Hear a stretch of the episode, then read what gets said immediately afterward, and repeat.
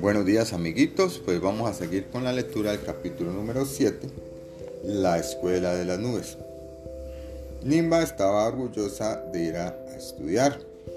La Escuela de las Nubes queda en la serranía del Perijá, entre los departamentos de La Guajira y el Cesar en Colombia, y también del estado de Zulia en Venezuela, a la que además llamaban Serranía de los Motilones, por una tribu indígena que vivía en esos montes. El Perijá es una cadena de montañas muy tupidas, en cuyo centro funciona la Escuela de las Nubes, a la que naturalmente asisten todas las nubes cuando están jóvenes. Fue allí donde Nimba vio por primera vez un cóndor, que es el ave más grande que hay en el mundo. Además, el cóndor es muy diferente a todas las otras aves que había visto en la guardería de las nubes. A Nimba también le encantaba mirar los ríos que pasaban presurosos o que nacían entre las cumbres montañosas de la serranía como el río Catatumbo, el Ranchería y el río Cesar, que es afluente del Magdalena, nuestro gran río al que Nimba deseaba conocer. La escuela de las nubes era como hacer la primaria y el bachillerato al mismo tiempo. Y allí, entre cantos de pájaros exóticos, de iguanas casi fosforescentes, de serpientes venenosas de increíbles colores y de flores de tonos intensos y perfumes sin lugar, recibía Nimba sus clases. Todas las mañanas se levantaba muy contenta y salía veloz para sus estudios lo que más le gustaba en la escuela eran los recreos. En eso se parece a todos los niños, aunque Nimba era muy buena alumna. A ella le interesaban mucho las clases de historia que dictaba la maestra Altanza, donde aprendía sobre el origen de las primeras nubes en el cielo y cómo fueron evolucionando al mismo tiempo que lo hacía la tierra y los mares. También le enseñaba sobre los más importantes personajes de la historia de las nubes. También le gustaban las fabulosas lecciones del espacio, abierto que impartía, impartía la maestra nebulosa. Toda una maravilla de conocimiento sideral. Otra de las clases que le gustaba mucho a Nimba era la de disfraz aéreo, que la seño brumosa. Era divertidísimo curso en donde cada nube aprendía a escoger la forma que quería y así podía jugar a revolotear a lo ancho y largo del cielo. A veces Nimba y sus demás compañeras se disfrazaban de elefantes blancos, otras de barcos de vela algunos de yeguas rosadas, y en ocasiones lo hacía entre trenes sin fin. Era divertidísimo con los colores con que el sol las teñía al amanecer o al atardecer. Pero lo más lindo sucedía cuando cambiaban de forma. Se transformaban en hipopótamos flacos y alargados a caballitos de mar gigante. Después se convertían en flores de cachena y luego adquiría la apariencia de un cien pies loco o una tina de baño con ballena y mariposas. Sin embargo, la clase preferida de Nimba era la de las lluvias, dictadas por la profesora Sinfrenia. En ella le enseñaba cómo se hace para tomar el agua que se evapora de la tierra llevarla dentro del cuerpo para luego arrojarla sobre lugares escogidos. Como ya te lo había contado, una de las labores más importantes de una nube es llover. Llover desde un chichín hasta un chaparrón, desde un aguacerito hasta un diluvio. Todos sabemos que las lluvias es necesarias para las cosechas de frutas, de legumbres y para las flores. También para los humanos que no pueden vivir sin el agua. Y además, toda vida sobre la tierra depende totalmente del agua. por si no lo sabías.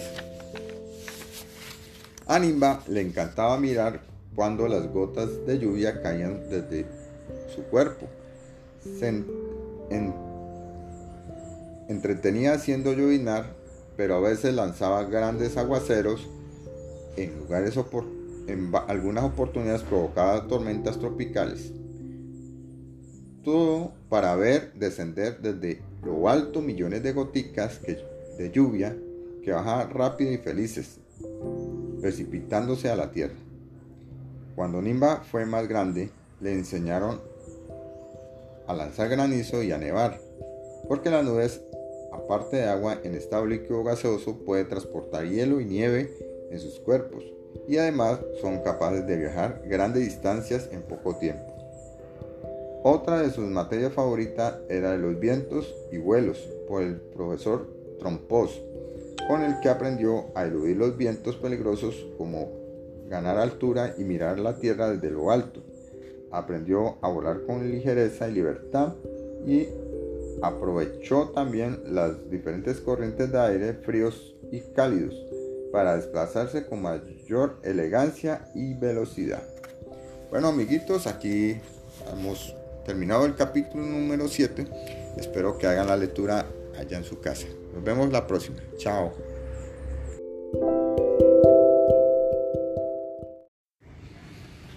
Buenos días amiguitos, pues hoy vamos a leer el capítulo número 10 de Nimba, la nubecita viajera. Empieza el viaje de Nimba. Desde la serranía del Perijá, Nimba se fue volando solita para la Sierra Nevada de Santa Marta. Primero pasó por el pueblo de Aracataca. Allí alcanzó a ver la casa en que nació Gabriel García Márquez, un escritor que se ganó el premio Nobel, el homenaje más grande del mundo para alguien que se dedica a escribir. También pasó por encima del pueblo de Fundación, por todas las calles vacías por las siestas de la gente y el calor tan intenso que hacía. Cuando llegó a la Sierra Nevada habló mucho con Dorinda, su antigua maestra. Luego se despidió y continuó su viaje en una última mirada sobre la sierra vio a los niños indígenas Cowis y Arahuacos, que son dos de las comunidades caribes y Arahuac, que viven allí, donde según ellos queda el ombligo del mundo. Esos niños vestidos de blanco, que al verla pasar la saludan desde la tierra, le produjeron una inmensa alegría a la nubecita, de modo que consideró de buena suerte la forma en que despidan con sus manitos oscuras. Ah, también pasó por Ciénaga y allí se quedó un rato escuchando el auténtico vallenato, el que se toca con guitarras. En medio de las parrandas de la gente muy contenta, por encima de Santa Marta alcanzó a divisar la quinta de San Pedro Alejandrino, lugar donde murió Simón Bolívar, el libertador. Admiró también las playas del Rodadero y luego el extenso Parque Natural de Salamanca.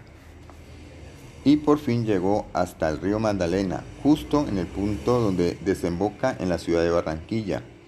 Qué alegría reflejaba los ojitos encantados de Nimba.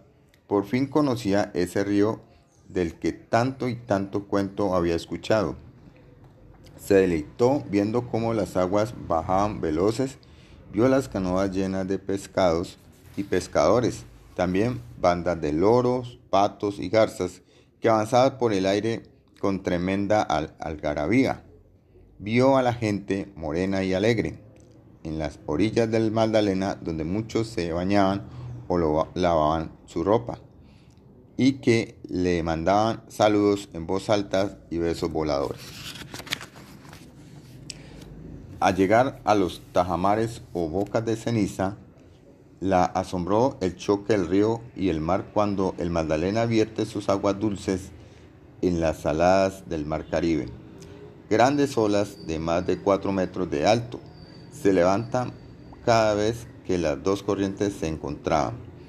Vio pescadores que pescaban a la distancia con cometas de plástico y divisó además muchos tiburones buscando presa entre las aguas. Nimba vio los grandes barcos de banderas de muchos países anclados en el puerto terminal de Barranquilla, ciudad a la que le dicen la Puerta de Oro de Colombia. Allí, el río Grande la Magdalena es tan profundo que sus aguas entran los barcos de todos los mares del mundo, descansan de sus travesías y descargan o pasajeros y mercancías. La nubecita quedó encantada por la arenosa o curramba, la bella, como también llaman a Barranquilla. Le sorprendió el movimiento de sus habitantes que no parecían caminar sino bailar de un lado al otro. También admiró los increíbles colores de su ropa y las extrañas máscaras que llevaban puesta. Lo que Nimba no sabía era que había llegado en pleno carnaval de Barranquilla, que es la fiesta popular más grande de Colombia, tanto que el carnaval fue proclamado Patrimonio Cultural de la Humanidad. La música llenó sus oídos de armonía y sensaciones que nunca había sentido. No sabía que estaba oyendo la cumbia, que es el baile típico de ese carnaval. Claro que también oía, sin saber lo que se llama así, ritmos como el chande, el chande, la puya loca y el mapalé. De todos modos, se prometió que tendría que volver a visitar el carnaval, porque en aquellos momentos tenía prisa por recorrer todo el río hasta su nacimiento, estaba aún bastante distante. Tendría que recorrer más de 1500 kilómetros hasta el llamado macizo colombiano, ubicado en la cordillera de los Andes.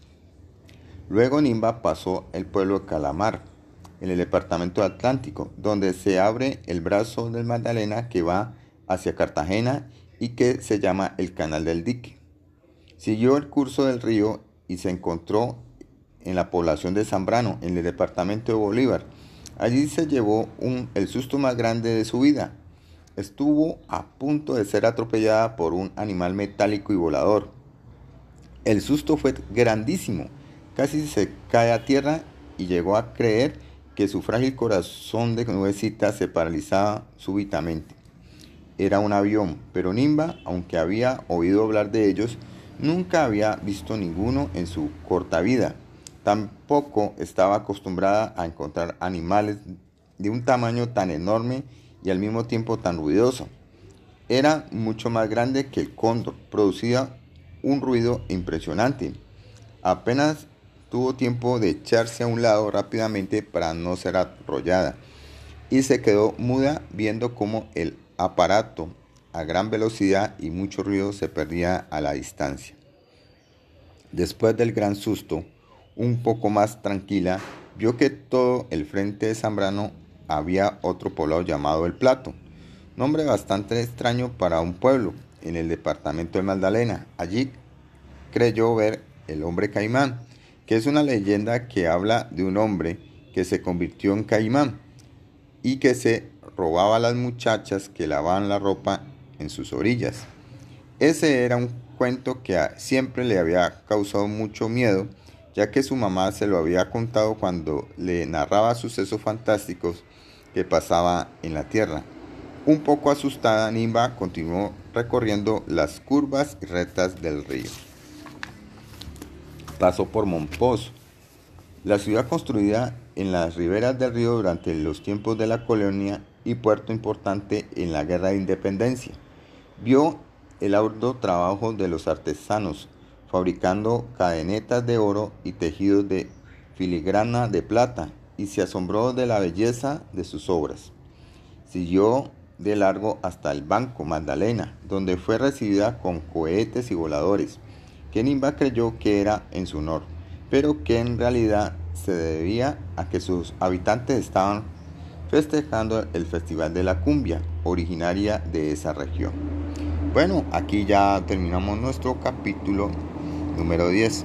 Nos vemos ahorita en el último capítulo. Chao. Buenos días amiguitos, pues hoy vamos a leer el capítulo número 10 de Nimba, la nubecita viajera. Empieza el viaje de Nimba. Desde la serranía del Perijá Nimba se fue volando solita para la Sierra Nevada de Santa Marta. Primero pasó por el pueblo de Aracataca. Allí alcanzó a ver la casa en que nació Gabriel García Márquez, un escritor que se ganó el premio Nobel, el homenaje más grande del mundo para alguien que se dedica a escribir.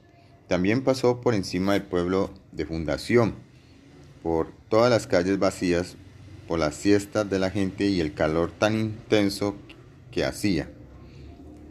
Cuando llegó a la Sierra Nevada habló mucho con Dorinda, su antigua maestra. Luego se despidió y continuó su viaje en una última mirada sobre la sierra. Vio a los niños indígenas Cowis y Arahuacos, que son dos de las comunidades caribes y Arahuac, que viven allí, donde según ellos queda el ombligo del mundo. Esos niños vestidos de blanco, que al verla pasar la saludan desde la tierra, le produjeron una inmensa alegría a la nuevecita, de modo que consideró de buena suerte la forma en que despidan con sus manitos oscuras. Ah, también pasó por Ciénaga y allí se quedó un rato escuchando el auténtico vallenato, el que se toca con guitarras. En medio de las parrandas de la gente muy contenta, por encima de Santa Marta alcanzó a divisar la quinta de San Pedro Alejandrino, lugar donde murió Simón Bolívar, el libertador. Admiró también las playas del Rodadero y luego el extenso Parque Natural de Salamanca. Y por fin llegó hasta el río Magdalena, justo en el punto donde desemboca en la ciudad de Barranquilla. Qué alegría reflejaba los ojitos encantados de Nimba. Por fin conocía ese río del que tanto y tanto cuento había escuchado. Se deleitó viendo cómo las aguas bajaban veloces, vio las canoas llenas de pescados y pescadores, también bandas de loros, patos y garzas que avanzaban por el aire con tremenda algarabía. Vio a la gente morena y alegre en las orillas del Magdalena donde muchos se bañaban o lavaban su ropa y que le mandaban saludos en voz alta y besos voladores. Al llegar a los tajamares o bocas de ceniza, la asombró el choque del río y el mar cuando el Magdalena vierte sus aguas dulces en las saladas del mar Caribe. Grandes olas de más de 4 metros de alto se levantan cada vez que las dos corrientes se encontraban. Vio pescadores que pescaban a la distancia con cometas de plástico y divisó además muchos tiburones buscando presa entre las aguas. Nimba vio los grandes barcos de banderas de muchos países anclados en el puerto terminal de Barranquilla, ciudad a la que le dicen la Puerta de Oro de Colombia. Allí, el río Grande la Magdalena es tan profundo que sus aguas entran los barcos de todos los mares del mundo, descansan de sus travesías y descargan o pasajeros y mercancías. La nubecita quedó encantada por la Arenosa o Curramba, la Bella, como también llaman a Barranquilla. Le sorprendió el movimiento de sus habitantes que no parecían caminar sino bailar de un lado al otro. También admiró los increíbles colores de su ropa y las extrañas máscaras que llevaban puesta. Lo que Nimba no sabía era que había llegado en pleno carnaval de Barranquilla, que es la fiesta popular más grande de Colombia, tanto que el carnaval fue proclamado Patrimonio Cultural de la Humanidad. La música llenó sus oídos de armonía y sensaciones que nunca había sentido. No sabía que estaba oyendo la cumbia, que es el baile típico de ese carnaval. Claro que también oía, sin saber lo que se llama así, ritmos como el chande, el chande, la puya loca y el mapalé. De todos modos, se prometió que tendría que volver a visitar el carnaval, porque en aquellos momentos tenía prisa por recorrer todo el río hasta su nacimiento, estaba aún bastante distante. Tendría que recorrer más de 1500 kilómetros hasta el llamado macizo colombiano, ubicado en la cordillera de los Andes. Luego Nimba pasó el pueblo de Calamar, en el departamento Atlántico, donde se abre el brazo del Magdalena que va hacia Cartagena y que se llama el Canal del Dique. Siguió el curso del río y se encontró en la población de Zambrano, en el departamento de Bolívar. Allí se llevó un, el susto más grande de su vida. Estuvo a punto de ser atropellada por un animal metálico y volador. El susto fue grandísimo, casi se cae a tierra y llegó a creer que su frágil corazón de nubecita se paralizaba súbitamente.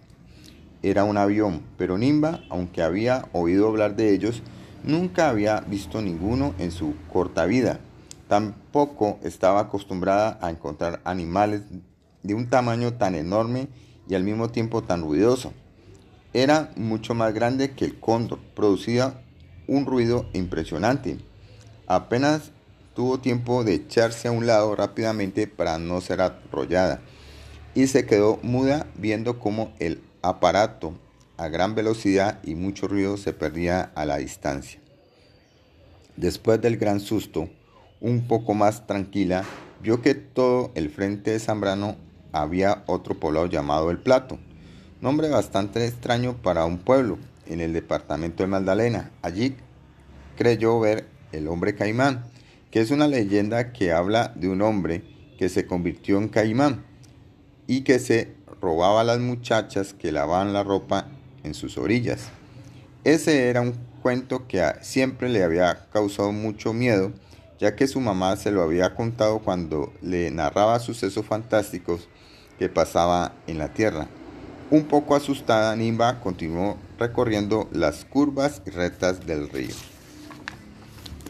Pasó por Monpós, la ciudad construida en las riberas del río durante los tiempos de la colonia y puerto importante en la guerra de independencia. Vio el arduo trabajo de los artesanos, fabricando cadenetas de oro y tejidos de filigrana de plata, y se asombró de la belleza de sus obras. Siguió de largo hasta el Banco Magdalena, donde fue recibida con cohetes y voladores, que Nimba creyó que era en su honor, pero que en realidad se debía a que sus habitantes estaban festejando el Festival de la Cumbia, originaria de esa región. Bueno, aquí ya terminamos nuestro capítulo número 10. Nos vemos ahorita en el último capítulo. Chao.